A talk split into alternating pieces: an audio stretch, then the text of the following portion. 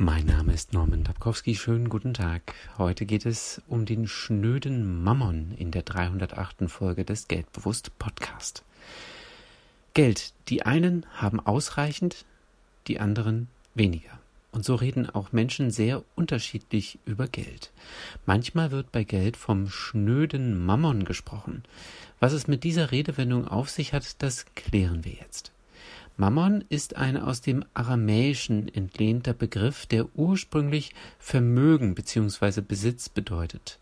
Die aramäische Sprache war zur Zeit des Jesus von Nazareth, also vor rund 2000 Jahren, die Umgangssprache in Palästina. Jesus Verhältnis zum Besitz oder Vermögen, also zum Mammon, war kein gutes. Seinen Jüngern sagte er, kein Sklave kann zwei Herren dienen. Ihr könnt nicht beiden dienen. Gott und dem Mammon. Dass Geld und Besitz auch kritisch gesehen wird, ist also schon lange so. Wenn wir heute vom schnöden Mammon sprechen, dann sprechen wir abwertend über Geld. Geld ist weder gut noch böse. Es geht darum, wie wir mit Geld umgehen, wie wir es einsetzen. Geld zeigt unseren Charakter.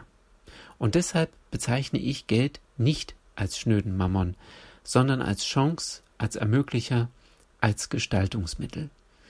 Ich wünsche dir eine erfolgreiche Woche.